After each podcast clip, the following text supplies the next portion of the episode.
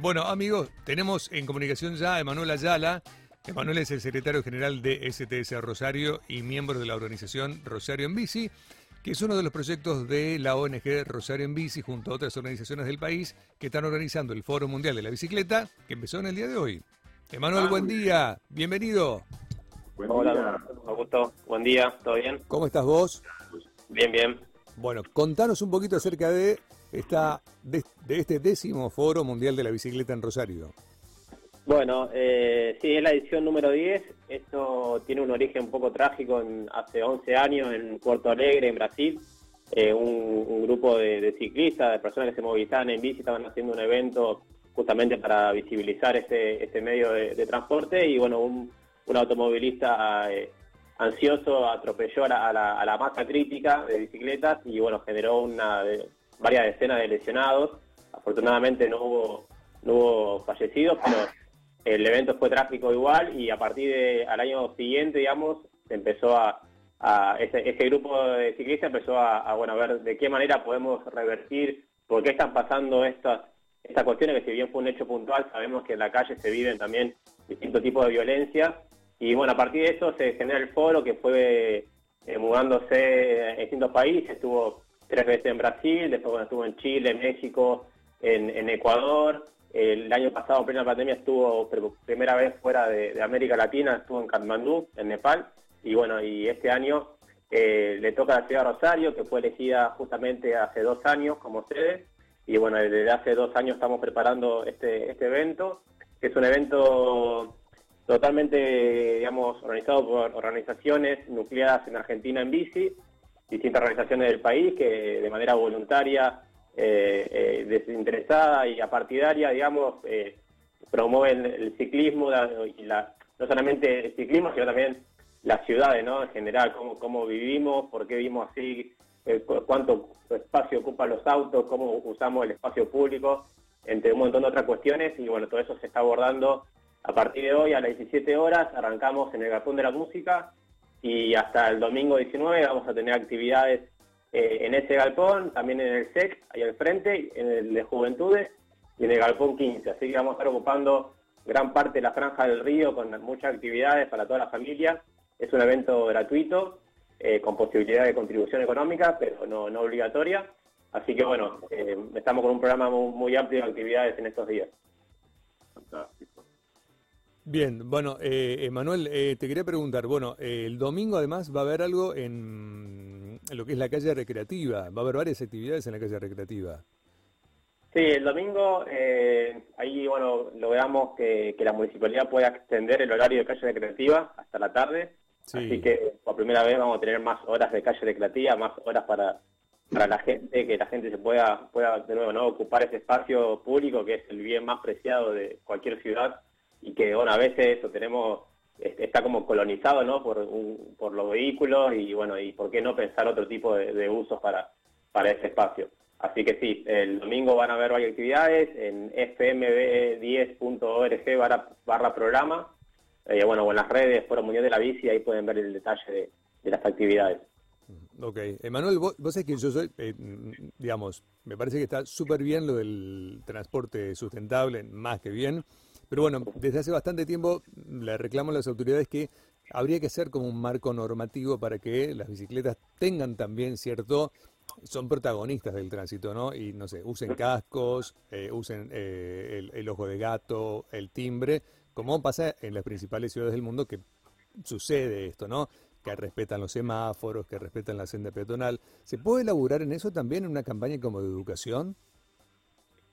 Sí, a ver, entendemos que es necesario que el, ciclista tome también las medidas, es como decía, es un actor más en el tránsito. Eh, hay que hay que educar seguramente y, también hay que educar a, toda la, comunidad, digamos, que circula por la calle. Sí, a todos, a todos, a todos, claro. También hay que entender el riesgo diferencial, digamos, de, de una bicicleta contra un vehículo a motor. Las principales ciudades del mundo tienen infraestructura diseñada específicamente para ciclistas. El casco no es obligatorio en las principales ciudades del mundo, porque justamente la forma en que están diseñadas las ciudades, las, las vendas, digamos, o, el, tránsito en sí, que permite, digamos, una movilidad fluida tanto para el vehículo como para, para el ciclismo, para quien anda en bici o para quien camina también, que es el actor tal vez más, más eh, pero bueno, sí, obviamente eh, son un millón de, cuestiones y eso, bueno, todo eso se aborda en, en, el foro, ¿no? De alguna manera van a haber varios paneles referidos a eso eh, y está bueno que estos espacios justamente ocurran, existan para, para debatir y ver, bueno, justamente qué consenso se logra y, qué hacemos con, con, eso, ¿no? La idea del foro no es quedarnos solamente en, en estas posiciones teóricas, sino mostrar experiencias y bueno, y por suerte bueno, tenemos acompañamiento eh, de la municipalidad, las autoridades en, parte, así que vamos a, también interactuar con ellos, que, que, bueno, que también están impulsando algunas, algunas políticas de movilidad, ¿no? sería importante que este, haya normativas, ¿no? Porque uno va por la vereda y te aparecen bicicletas arriba de la vereda todo el tiempo, como peatón lo digo más que como automovilista, y bueno, mucha gente que anda en bicicleta realmente no respeta absolutamente nada. Se ve permanentemente, al menos en la ciudad de Rosario, ¿no? Que es donde uno circula todo el tiempo. Sería bueno que haya una campaña de educación y que haya normas claras, ¿no? Así como las hay para los vehículos a motor o como las hay para los peatones, también debería existir para los ciclistas. Pero bueno, es un tema que va a llevar mucho tiempo, ¿no? Como sociedad este, nos hemos maleducado mucho en los últimos años y bueno, vamos a tener que volver a, conformar un código de convivencia entre todos. Sí, sí, coincido, sí. Eh, sabemos eso, que, esas, eh, esas infracciones, llamémosle, ocurren. Eh, obviamente hay hay gente que lo hace, hay gente que no lo hace, pero también, bueno, de nuevo, por ahí no, no criminalizar a, la bicicleta porque también cuántas veces vemos gente que maneja con el teléfono en la mano, que sabiendo que no podemos, cuánta gente sabe, cuántos vehículos vemos que eh, o doblan sin mirar que viene un peatón o una bicicleta, o vemos un, auto sobre la senda peatonal eh, ocupando el espacio A ver, eso seguro y estamos de acuerdo, pero hay una normativa y te multan por hacer eso. Si vos cometés cualquier tipo de infracción arriba de una bicicleta, no pasa nada.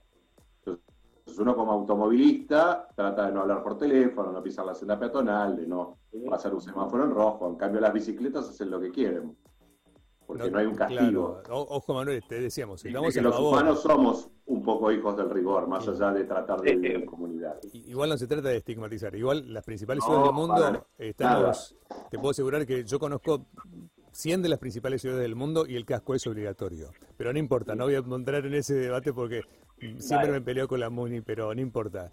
El casco, más allá de que sea o no obligatorio, está bueno que lo usen por la seguridad del propio ciclista. Se puede caer por cualquier accidente, digamos. Se puede tropezar con un bache, que la ciudad está llena de baches. las, ciclovías, la verdad, no son las más lindas del mundo, viste que están bastante hechas bostas. Algunas son muy precarias. Eh, bueno, la luz, ¿viste? es importante la luz. Yo me acuerdo cuando era chiquito que salía a andar en bicicleta, si no tenía la luz y el ojo de gato, me mataban mis papás. ¿Viste? Decían, no, hijo, ¿cómo vas a salir sin luz? Bueno, obviamente, o el timbre, digamos, ¿viste? Son todas cosas que van alertando. Yo cuando, cuando viajo a un montón de lugares del mundo, a veces vas caminando distraído y la bicicleta misma te, toca el, timbre alertándote, que está bueno tener el, timbrecito. son pavadas en realidad, ¿viste? Son cosas que suman para que tanto peatones como ciclistas, como motociclistas y, vehículos particulares podamos eh, vivir en mucha mejor armonía. Pues somos muchos los protagonistas del tránsito, ¿viste? No son solo los autos, eh, sino también las motos, las bicis, los peatones, los colectivos, los son un montón de actores. Muchos. Sí, sí, muchos, muchos. Y además, bueno, también ahora se ha aumentado la cantidad de personas que andan en bicicleta por eh, lo flojo que está el transporte público, ¿no? Eso también. Sí, la verdad que eso, de Rosario, sí, sabes, eh, yo como, ciclista que, que transito la ciudad, sí, sé que las ciclovías están muchas en mal estado, desconectadas también, no solamente en la cuestión de, de, la calzada, sino también de cómo esa, si es efectivamente una red de ciclovías o si son líneas que no tienen conexión claro, y, después te dejan en la calle. Eh, en el medio del tránsito, digamos, en una avenida donde los autos, donde hay, no sé, desarrollan más, más velocidad. Eh, pero sí, de todas formas, el desarrollo de infraestructura que hubo en el último tiempo eh, de ciclovías, por, esa, además teniendo en cuenta estas consideraciones, ha ayudó a que más gente pueda moverse en bicicleta, nos, nos cuenta, ¿no? Que eh, hay mucha gente que ahora al tener ciclovía pueden se sienten más seguros, digamos, por esta parte. Y a partir de esa lo que se llama demanda inducida en, política de transporte es eh, si vos le das espacio a, para que la gente camine, la gente va a caminar. Si vos le das espacio al ciclista, la gente va a usar la, bicicleta y si vos le das espacio al auto, el auto va a seguir ocupando eh, el espacio. Mm. Eh, por eso es que nunca alcanzan, por ejemplo, la construcción de carriles nuevos en autopistas, porque siempre se van a colapsar, porque vos estás generando justamente esa demanda inducida. Y esto ocurre, digamos, ocurrió en, Rosario y por eso es que vemos cada vez más, más bicicletas y también obviamente acompañando o eh, la gente se baja así de colectivo, primero por los costos y también por algunas deficiencias del sistema mismo. Así que eso sí. hay varias razones, digamos, que pueden explicar este fenómeno. Sí. Agus, ¿te queda alguna pregunta ahí? No, no, perfecto. Más bueno, entendido. Emanuel, eh, ¿tenés idea de cuánto ha crecido la, compra de bicicletas en Rosario en este último año tras la pandemia? No, la compra no. Sé que la, en alguna arteria la circulación de bicicletas aumentó un 400%, pero en términos de compra no, no tengo el dato.